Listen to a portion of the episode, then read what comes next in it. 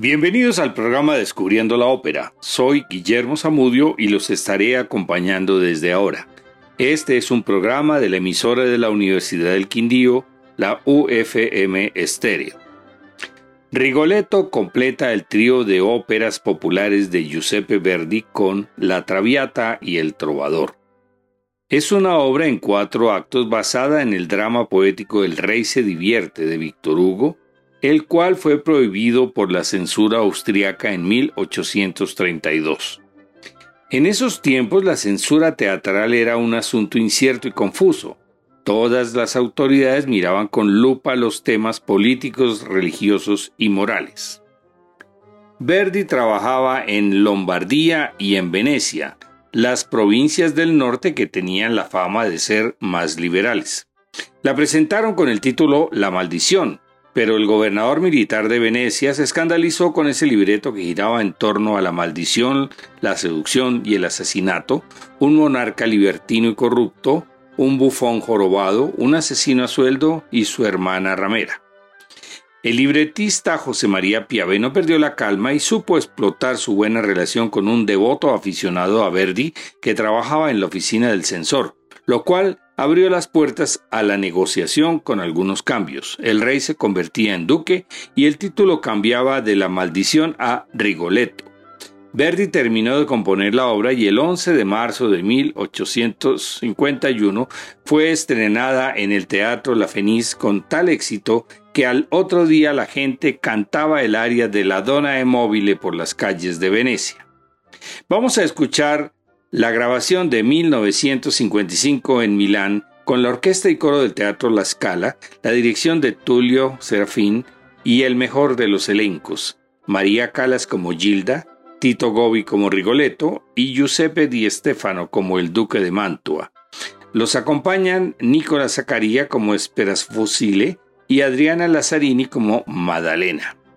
Primer acto. La acción se inicia en la corrupta corte del duque de Mantua, quien se muestra ah, muestra su carácter frívolo y libertino.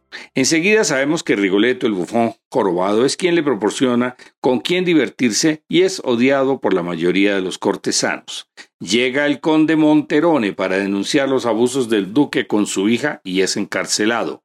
Monterone maldice al duque y después a Rigoletto, quien se ha burlado de él. El bufón es muy supersticioso y queda fuertemente impresionado por la maldición.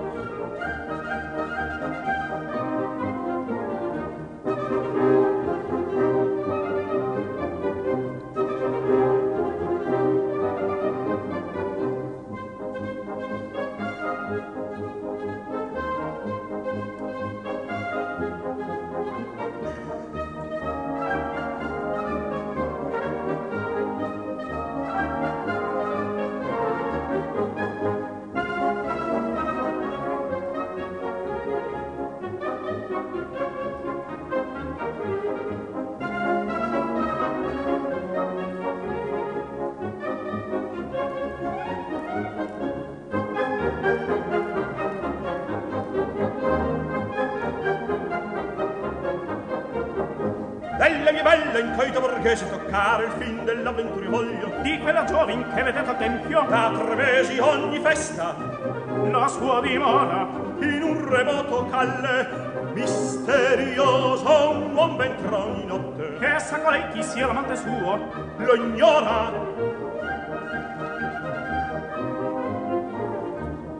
Quante beltà. Mirate le vince tutta dice fra la sposa. Non vada il conte a duca a me che importa? Dirlo ad altre ipotria ne sventura per me certo saria.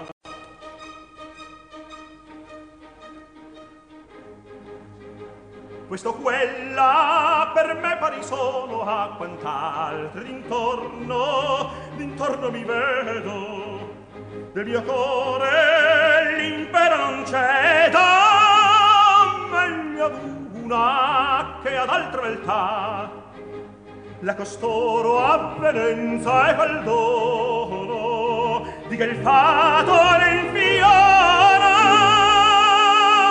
La vita così questa mi torna gradita forse un'altra, forse un'altra domani lo sarà un'altra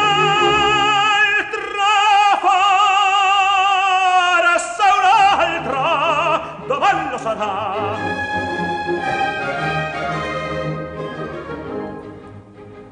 la costanza tiranna del core detestiamo quel morbo quel morbo crudele. Se chi vuole si servi fedele non d'amor se non v'è libertà.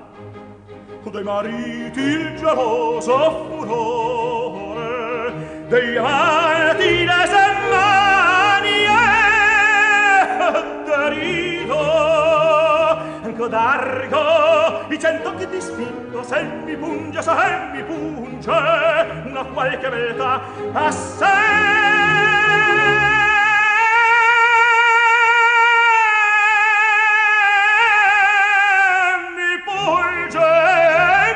Una qualche beltà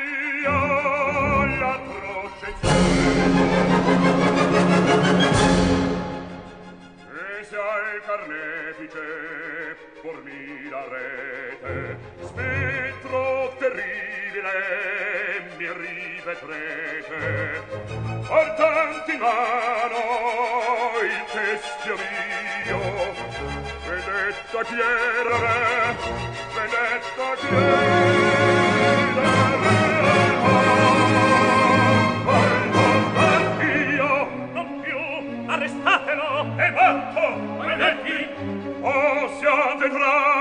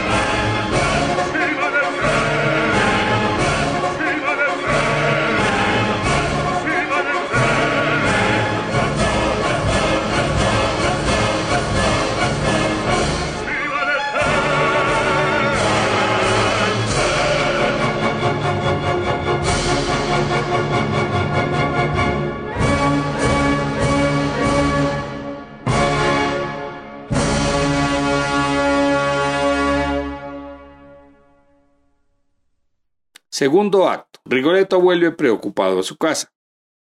Por el camino un asesino, Esperafusile, le ofrece sus servicios. Al llegar, saluda cariñosamente a su única hija Gilda, a quien mantiene oculta para salvarla de la maldad reinante y solo la deja ir a misa, donde ha conocido al estudiante Gualtier Maldé, nada menos que el duque disfrazado. Cuando Rigoletto se va, Giovanna, la mujer a la que ha dejado de guardiana, recibe un pago del supuesto estudiante y lo deja ingresar para encontrarse con Gilda, quien queda enamorada cantando su éxtasis de amor. Los cortesanos han descubierto que Rigoletto tiene un amante en su casa y deciden raptarla para castigarlo. El bufón es engañado y queda convencido que van a raptar a la mujer de Cepano, otro de los nobles. A oscuras y con los ojos vendados, Rigoletto colabora a su propia desgracia. yo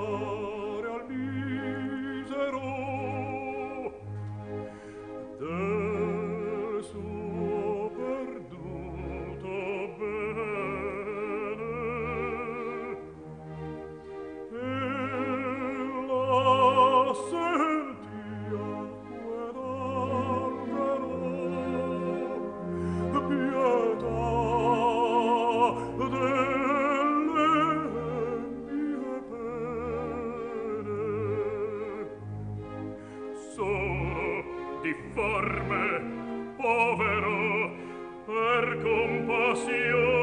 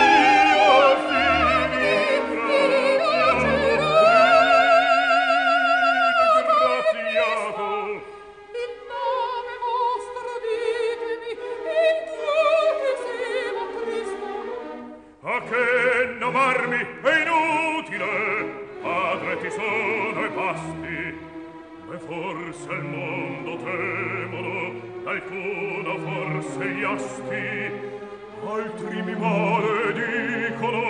Patri apparenti amici voi dunque non avete. Patria parenti amici culta famiglia.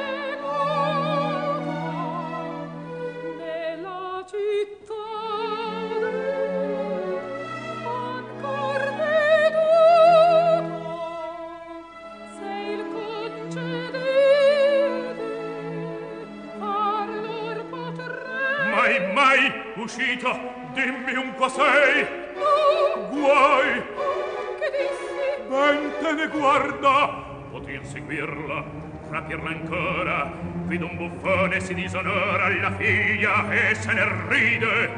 Horror! Olà! Signor!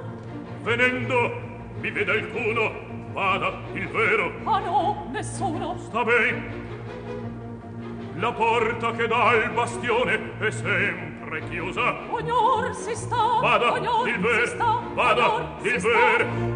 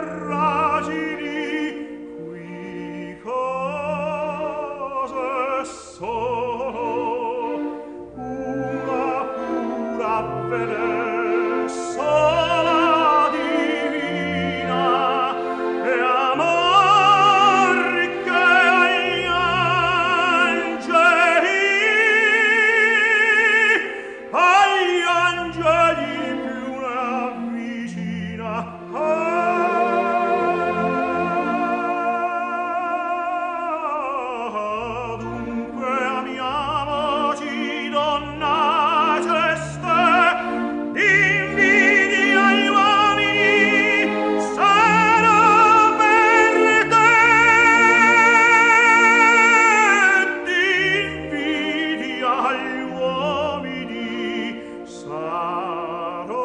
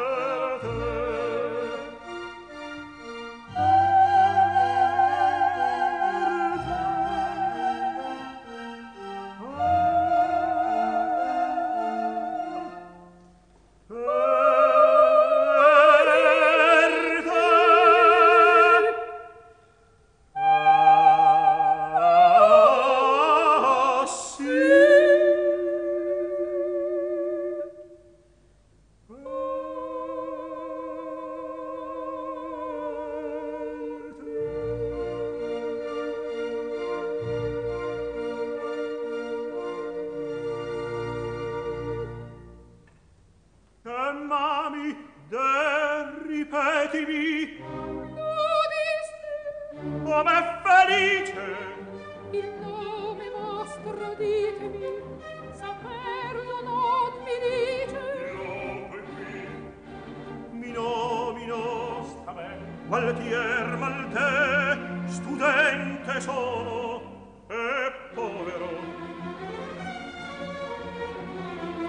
mi passi a cuore se mio padre. A cogliere potessi il traditore che si distorna ma tu ti date cuore, castione, morire di mamere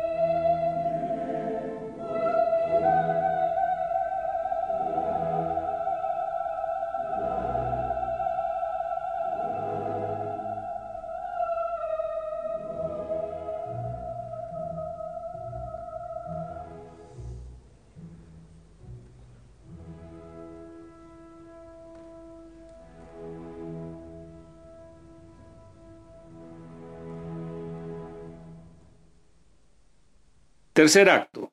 El duque lamenta no haber encontrado a Gilda en su casa, pero la puerta abierta le sugiere que fue raptada.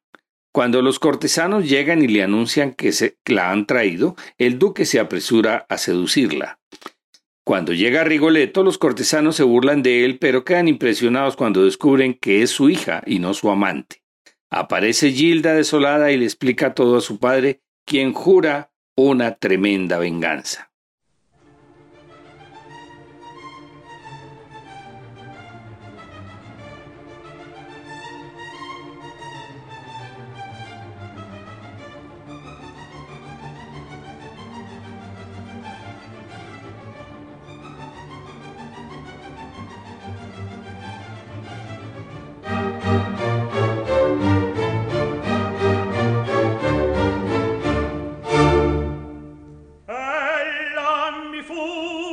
capita e quando nei brevi istanti prima che il mio presagio interno sull'arma corsa ancora mi spingesse. Schiuso era l'uscio e la magion deserta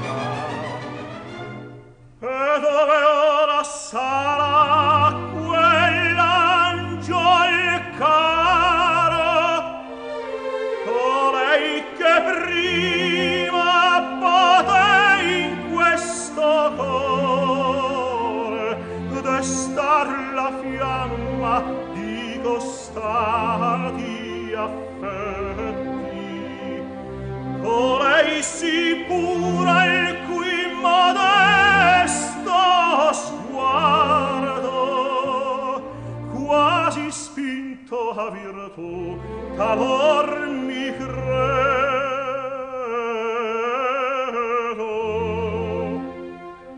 Ella mi fu rapita e chi l'ardiva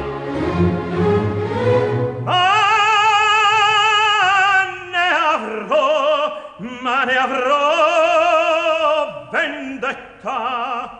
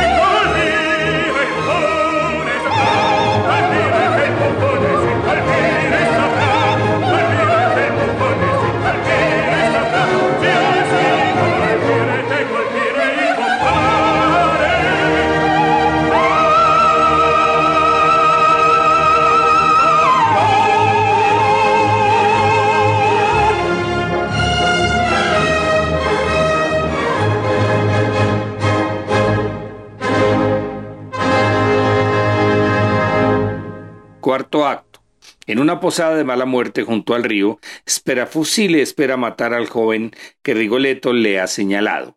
Su hermana Madalena ha traído al joven, que es el duque de incógnito, quien canta La donna è mobile, la mujer es volátil. Rigoletto trata de convencer a su hija de la maldad del duque mostrándole su conducta a través de las rendijas de la posada. El duque trata de seducir a Madalena, mientras Rigoletto y Gilda siguen mirando y conforman el cuarteto más famoso de la ópera, Bella Filia del Amor. El bufón manda a su hija a Verona disfrazada de hombre mientras espera el desenlace para pagar al asesino. Pero en medio de la tempestad que se produce, Madalena convence a su hermano que no mate al joven, sino que lo reemplace por el primer, la primera persona que entre a la posada. Gilda no se ha ido y decide entrar a la posada disfrazada de mendigo. Al entrar, espera fusile, la apuñala y luego la mete en un saco. A medianoche, Rigoletto acude en busca de su víctima para comprobar su muerte y echarla al río. Cuando se dispone a hacerlo, escucha al duque cantando nuevamente la dona de móvil, por lo cual abre el saco y horrorizado descubre que la víctima es su hija. Gilda está moribunda y se despide de su padre, quien siente sobre sí el peso de la maldición de Monterone. La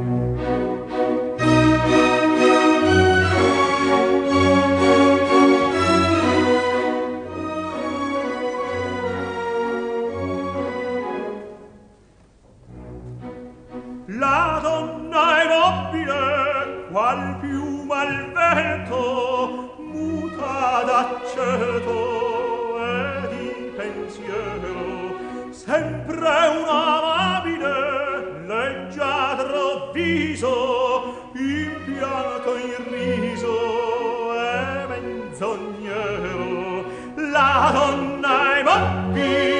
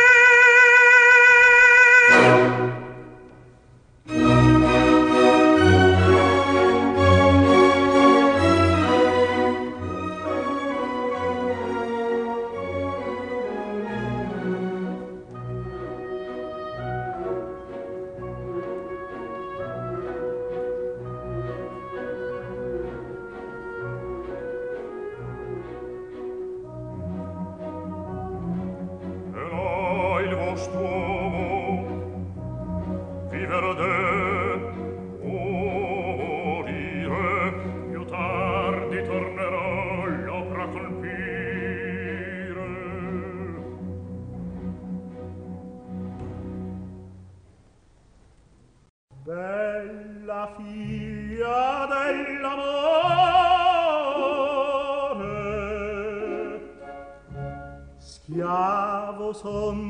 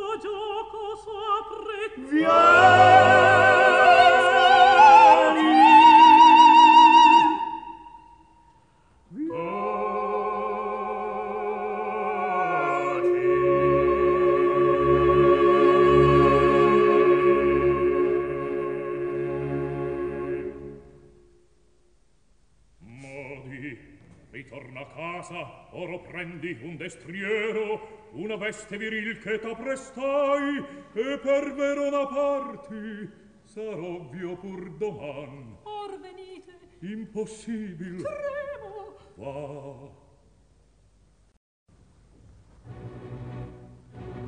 Chi è mai chi è qui in sua vece? Io tremo e umano corpo. Mia figlia Dio mia figlia. Ma no. È impossibile. Per Verona in via fu vision ed essa Gita, fanciulla, a me rispondi. L'assassino mi svela. Farà! Nessuno, nessuno, mia figlia, mia Gilda, oh mia Gilda! Ella parla, si muove, è viva! Oddio!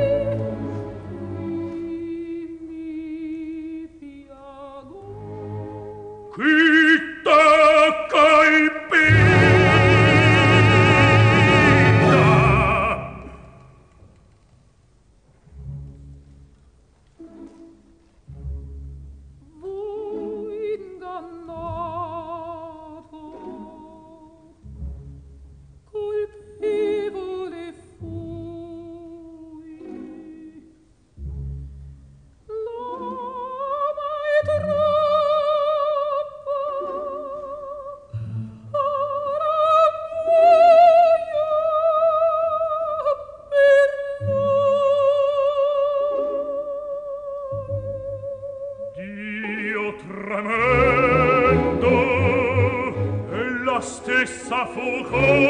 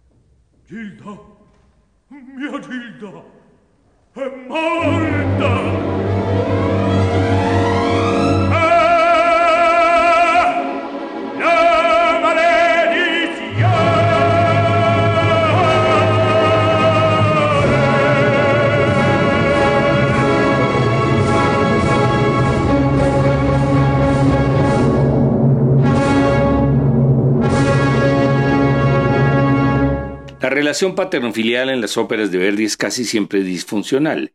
Gilda muere por culpa de la fealdad interior de Rigoletto. En Nabucco, Abigail es una descastada que se opone violentamente a su padre. Tanto en Luisa Miller como en La Traviata, los conflictos entre padres e hijos son evidentes y el tema del rey Lear le obsesionó todo el tiempo, aunque nunca pudo volverlo una de sus óperas. Los historiadores han apuntado tres hechos como posibles causas. Primero, la difícil relación con su padre Carlo, un provinciano que estuvo a la sombra de su hijo, con quien Giuseppe no podía dejar de identificarse. El segundo, la generosidad y el cariño de su suegro, Antonio Varesi, a quien respetaba y admiraba como el padre que hubiera querido tener. Y por último, su propia paternidad frustrada, tras el fallecimiento de los dos hijos que tuvo con Margarita. Probablemente todo esto formó en la mente de Verdi la idea de un padre violento, doloroso y protector de difícil y complicada relación con sus hijos. La semana entrante estaremos presentando una de las obras más importantes del repertorio francés, Fausto de Charles Gounod, basada en la leyenda clásica alemana sobre un erudito de gran éxito quien insatisfecho con su vida hace un trato con el diablo intercambiando su alma por placeres mundanos y conocimiento ilimitado.